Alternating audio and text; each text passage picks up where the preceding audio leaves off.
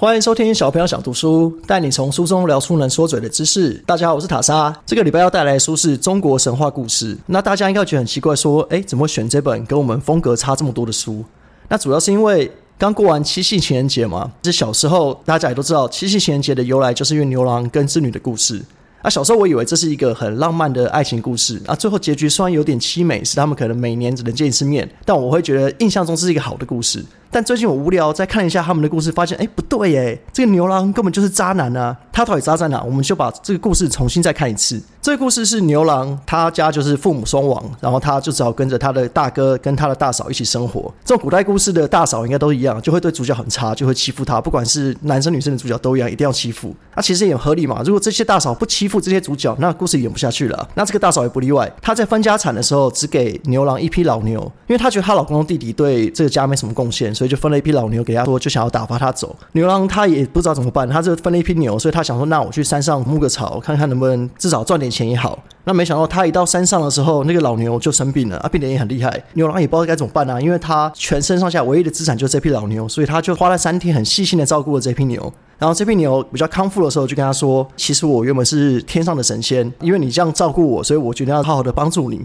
那要怎么帮助呢？因为其实古代人最重要就是要成家立业嘛。他帮忙的方法是说，他有个内线消息，知道有一批仙女要下凡来玩。”所以他可以从中牵线，帮牛郎认识这批仙女。牛郎就在这只老牛的帮助之下认识了织女，然后两个人就开始产生了感情，就成为了夫妻。然后后来大家故事都知道了嘛。啊，因为这边故事讲的很简单，就好像说哦，就见个面就可以认识一下。可能其实你知道，现实生活中哪有这么容易？像我们上一集讲到几率嘛，超过五十岁还单身的几率是二十五派。那牛郎凭什么就去一个路边认识一个仙女就可以跟他在一起？而这个仙女是超级富二代，因为他爸是玉皇大帝，可以说他就是总统的女儿。所以你看，想想看，哪有这么好的事情？你走在路上，就有一批牛给你介绍总统女儿，然后说要跟你结婚生子。以现在生活中绝对诈骗。然后后来牛郎跟织女结婚之后，他们的感情也很好，因为织女她的专业就是织布，所以她从天上带了很多高级的织布技术，他们就开了一家织布店，等于是把外国的技术引进台湾这种感觉。然后他们就做得很好，然后就相处很愉快。但是久而久之，天帝就还是有点生气，他觉得我总统女儿怎么会嫁给一个路边的流浪汉这种感觉，所以他就决定要拆散他们。所以织女就被带回天上了，牛郎就很难过啊，他好不容易找到老婆，就当没了，那怎么办？最后帮助他的是谁？就是那匹老牛，因为那老牛他也知道自己快死了，他就跟牛郎说：“我过世之后，可以把我的皮做成皮鞋，你就可以穿着我的皮做的皮鞋到天上去去找你老婆。”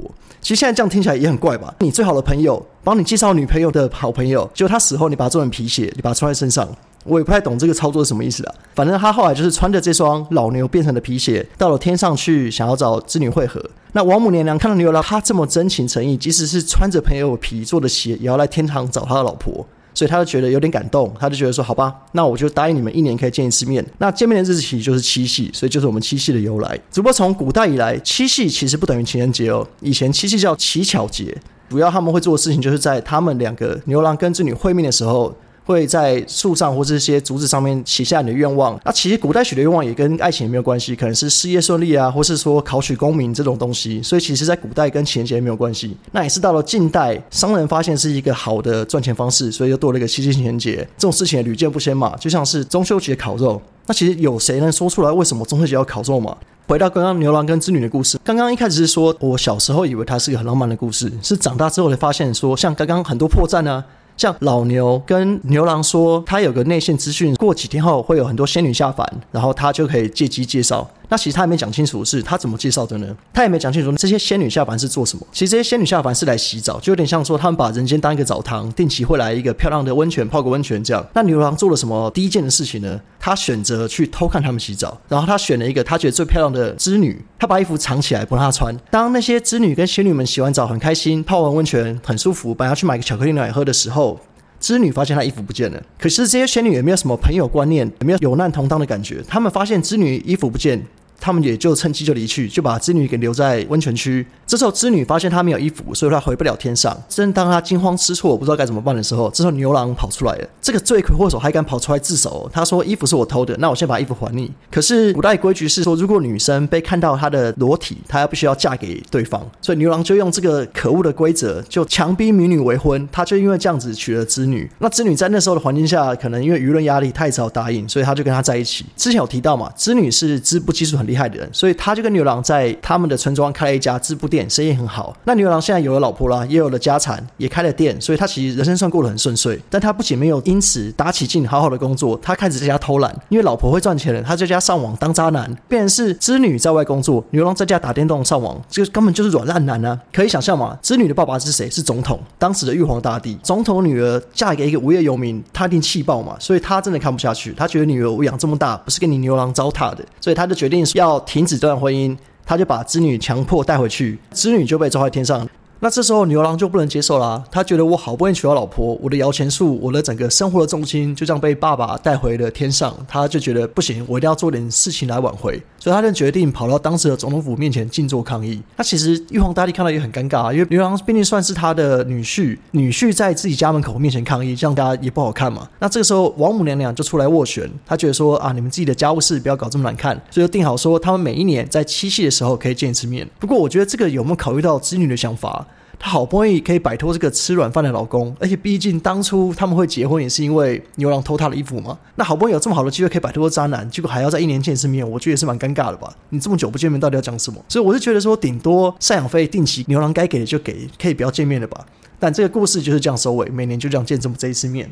中国的民间故事不是只有这个哦，还有另外一个也算是大家耳熟能详的《白蛇传》。那《白蛇传》的许仙说穿了也是一个渣男，我也是最近认真研究了一下，才发现说哇，这跟我小时候看的都完全不一样。《白蛇传》这故事我这边大概讲一下，就许仙他小时候的时候救了一只白蛇，那那只白蛇就是后来的主角嘛。那他因为白蛇长大以后经过修炼，他可以化身为人形，所以他就化身一个很漂亮的女生来找许仙。他们碰面的日子是一天下大雨的时候，然后许仙。拿着伞在路上走，他发现一个很漂亮的女生没有伞，啊，他就有点猪哥啊，想说去搭讪人家，他就帮他撑伞，就想要搭讪他。许仙是一个默默无名的，可以说是阿宅啦，他就在家读书，想要进京赶考，所以他只能是一个万年重考生这样。那后来白娘子的白蛇，他就用他所有的方法帮助许仙。白娘子她对于医学很了解，所以她不仅跟许仙结婚，他们还在他的村庄里开一间小诊所，所以也算是过得很顺遂嘛。然后白素贞那时候也怀孕，然后他们其实算是一个过得很快乐的一个家庭嘛，有了自己的事业，老婆又怀孕。然后在这段时间，许仙有天在路上走，他碰到一个和尚，那和尚就过来说：“哎，施主，看你印堂发黑，身边必有妖物。”那其实这很奇怪吧？路上碰到一个路人跟你讲说你印堂发黑，那这个百分之百就是诈骗了，要么就是要骗你的钱，要么就是要骗你买健康食品。但是在当医生的许仙就相信了，法海就跟许仙说：“我怀疑你的老婆是妖怪。”那如果你相信我的话，你就把这个雄黄酒拿去给你老婆喝。如果她真的是妖怪，她就会变回原形。请你想想看，许仙他是医生呢，然后他老婆现在怀孕呢，你身为一个医生，就拿路边路人给你的酒给你老婆喝，她怀孕你还叫喝酒，这个超级不合理吧？这根本就是渣男啊！但是许仙宁愿相信一个路边的光头大叔，也不相信他老婆，所以他就把雄黄酒给他喝。因为白素贞对于老公是相当信任，所以她老公叫她喝什么她都喝，她就喝下那个雄黄酒之后就化为原形。那许仙看到就很难过，啊他也不顾他们的夫妻相处的这么快乐，他也没想到说他这个诊所是他老婆帮他开出来的，然后他老婆也怀孕，他也不管。许仙就这样放任他。的老婆被放在公爱雷峰塔下，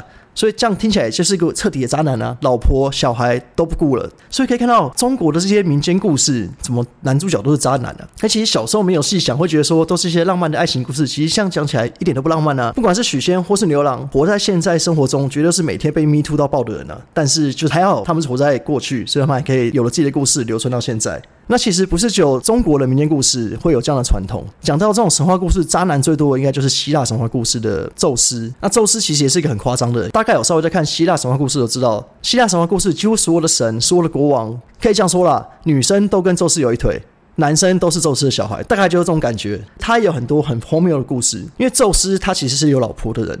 那他老婆管他也很严，他就是结婚之后一直想要出去拈花惹草。那那时候宙斯为了偷吃，也做出很多夸张的事情。因为他的老婆是女神，所以他们的婚姻这段关系是所有人都知道。他因此为了偷吃，不敢太明目张胆，要做一些适当的伪装。他的伪装呢，最常见就是化身为动物。那会觉得很奇怪，是为什么化成动物？那其实古代的渣男跟现在的渣男做的事情是差不多的了。因为你可以看到，现在渣男也是会骗女生来家里说：“哎，要不要来我家看我猫咪后空翻啊？”或者说：“哎，我家的哈士奇会唱歌，要不要来看看？”都是用这种动物来吸引女生注意。让那些女生会就不知不觉被他骗回家。那其实宙斯也在做一样事情。他常见的有几个例子是说，他曾经有很喜欢一个公主，那因为他是一个神嘛，他不能随意去抢人家的女儿。它化身为一匹很漂亮的公牛，很华丽高贵，毛色很相当漆黑又柔顺。那公主看到这匹牛会觉得哇，这个动物好可爱。她就想要说，哎，那我骑看看好了。那公主就是这样被骗上了牛之后，那个牛就往海里跑。那因为跑得很快，那公主很害怕，她就抓得很紧。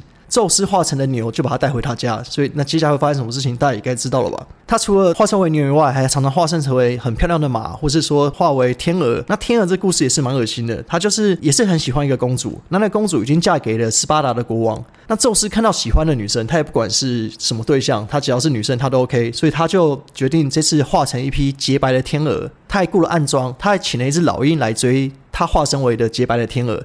那那个公主看到这个天鹅这么漂亮、这么高贵，可被老鹰追，好像快死掉，她就觉得好可怜哦。她就把那只天鹅带回家。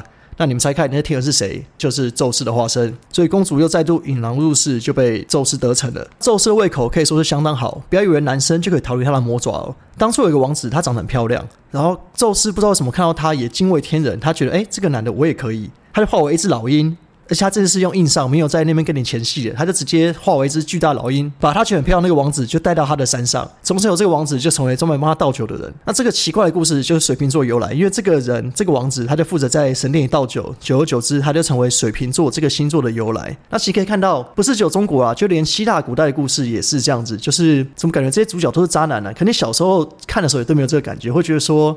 哇，宙斯好帅，是一个神，他好多女朋友，好像很棒，很羡慕这样的生活。可其实现在仔细看这些故事，其实都是蛮荒谬的了。今天的故事差不多就到这边啦。那如果大家有兴趣，可以看看这本中国神话故事，其实里面有很多荒谬的故事，就是你现在长大之后再看，会觉得其实有点好笑。那其实我希望说，大家看到什么觉得有趣，也可以再跟我分享一下。那今天因为时间关系，就先到这边啦。我是塔莎，谢谢大家，拜拜。